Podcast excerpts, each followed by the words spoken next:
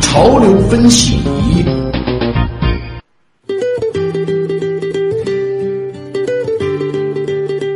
首先关注一组与健康有关的内容。昨天啊，中国内地首个宫颈癌疫苗在获批一年后宣布上市销售。有人指出，这个翘首以盼的二价疫苗其实是所谓的淘汰货，在美国已经退市。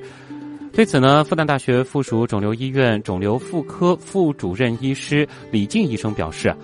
虽然 HPV 二价疫苗只针对十六、十八两种亚型病毒，并没有四价和九价疫苗的覆盖面广。但实际上，大部分宫颈癌都是由十六、十八两种亚型病毒引起的。也就是说，接种 HPV 二价疫苗就可以保护绝大多数的年轻人群，预防宫颈癌。从这一点上来看，HPV 二价疫苗依旧是有它的积极意义。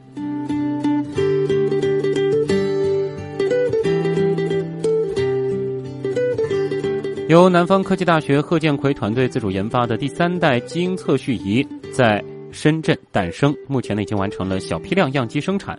待量产后，每个人有望拥有个人专属的基因身份证。这个基因测序仪呢已经通过了国际科学界的评审，并且在深圳市食品药品监督管理局备案，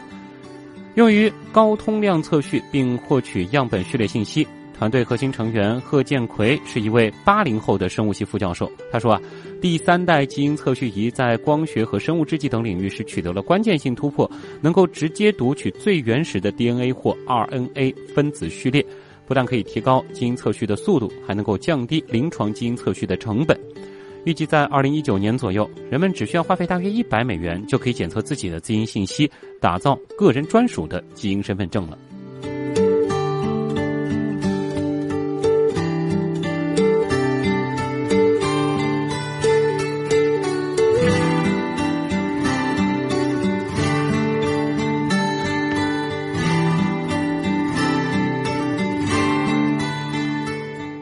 英国研究人员基于英国人群的一项最新研究发现，睡眠不足更加容易引起体重增加甚至肥胖，而且这类人的代谢健康水平也会偏低。英国利兹大学等机构的研究人员在美国科学公共图书馆综合上报告说，他们收集了一千六百一十五名英国成年人的睡眠时长、饮食记录、血液样本以及体重等数据。对睡眠与健康的关系展开了深入分析。分析结果发现啊，平均每晚睡眠时间保持大约六小时的人，腰围要比那些每晚睡九小时的人多出三厘米。总体来说呢，这一群人中睡眠时间较短的人体重是偏高的。研究人员就认为啊，这一步的结果呢是进一步证明了睡眠不足可能会提高一个人得糖尿病等代谢疾病的风险。此外呢，分析结果还发现了。睡眠时间较短与人体的高密度脂蛋白胆固醇水平降低相关，这一指标的高低会引起不少健康问题。较高的高密度脂蛋白胆固醇水平能够降低一个人患心脏病等疾病的风险。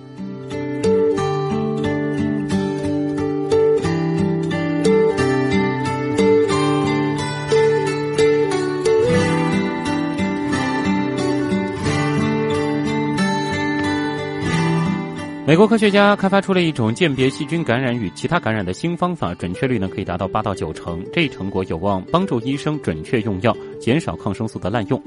抗生素是杀灭细菌的利器，但对病毒等其他病原体通常无效。由于缺乏便捷准确的方法来鉴别感染类型，医生呢往往是宁滥勿缺，用这样子的一种逻辑开出抗生素处方。抗生素滥用导致的细菌抗药性呢，已经成为了全球性的公共卫生威胁。美国罗切斯特大学医学中心发布的新闻公报说，人体基因对细菌感染和病毒感染的反应不同。研究人员呢，利用了这一点，找到了血液中十一个可供鉴别感染类型的遗传标记物。相关论文是发表在了新一期的英国科学报告杂志上。研究人员希望针对这些标记物开发出血液检测工具，帮助医生迅速确认患者是否需要抗生素。不过，这项研究样本数量较小，结论呢有一定的局限性，尚需大规模实验进一步验证。肠道菌群是生活在人类或其他动物消化系统内的数以亿万计的微生物的总称。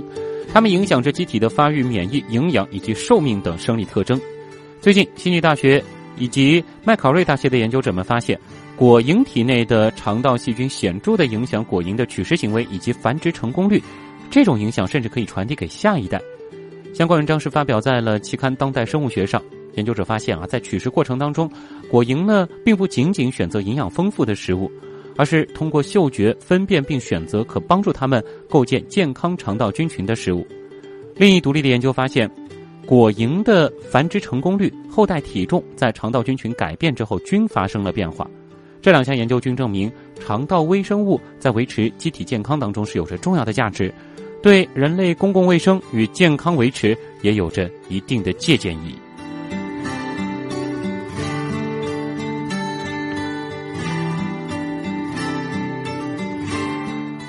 天文学方面的两则研究，此前呢，不少研究都提出了宜居行星存在的可能性证据，但是北京大学学者领衔的团队发表新研究指出，一直以来。被认为有潜在宜居属性的冰行星或者冰卫星呢，很可能最终会进入到一种非宜居的极端炎热状态。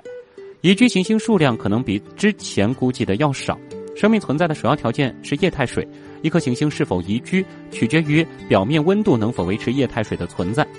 恒星在演化过程当中，内部核聚变反应越来越强，向外辐射的能量也会不断的变强。冰行星或冰卫星。地表原本呢是被冰雪覆盖，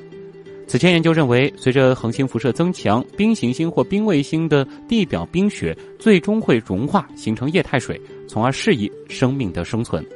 但是这一项昨天发表在英国《自然地球科学》的研究说啊，理论研究和大量数值模拟显示，随着恒星辐射的增强，冰行星或冰卫星将直接进入极端炎热的温室逃逸状态，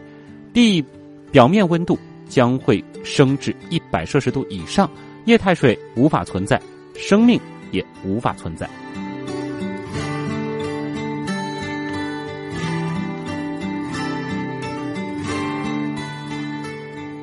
天文学家通过一项模拟研究发现，像银河系这种规模的星系，大约有一半的物质是来自邻近的其他星系。根据英国新科学家的杂志报道说，这项新研究显示，星系向宇宙空间喷发的带电粒子流星系风，比人们原先认为的要强劲得多，能使星系间实现大规模的物质交换。这一新发现意味着星系风对较大星系的演化有着重大影响。星系风来源于恒星死亡时的超新星爆发，或者大质量恒星发出的粒子流。科学界此前认为，星系风的强度不足以跨越星系之间的距离。美国西北大学等机构的天文学家利用星系演化的三维模型，模拟了自宇宙大爆炸以来星系物质的流动路径，发现星系风速度要比原先认为的更快。模拟显示，包含一千亿颗或更多恒星的星系当中，当前呢约有一半的物质就是星系风所带来的，最远可能来自于一百万光年以外。较小的星系的外来物质就比较少了，银河系的外来物质可能是来自于大麦哲伦星云和小麦哲伦星云，它们与银河系的距离呢分别是十六万光年和二十万光年。相关论文是发表在了新一期英国皇家天文学会月刊上。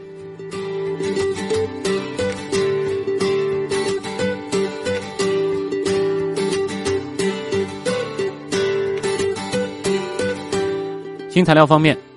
通过改进钙钛矿太阳能电池金属卤化物吸光材料的制造方法，韩国科学家使这种类型的太阳能电池的能量转化率是达到了百分之二十二点一，而此前这类电池的转化效率最高记录是百分之二十点一，这百分之二很厉害了。钙钛矿太阳能电池的吸光材料呢，通常采用铅或镍的卤化物，因其晶体结构与钙钛矿类似而得名。这类吸光材料光电性能优良，制造成本较低，也是近年来太阳能发电领域的研究热点。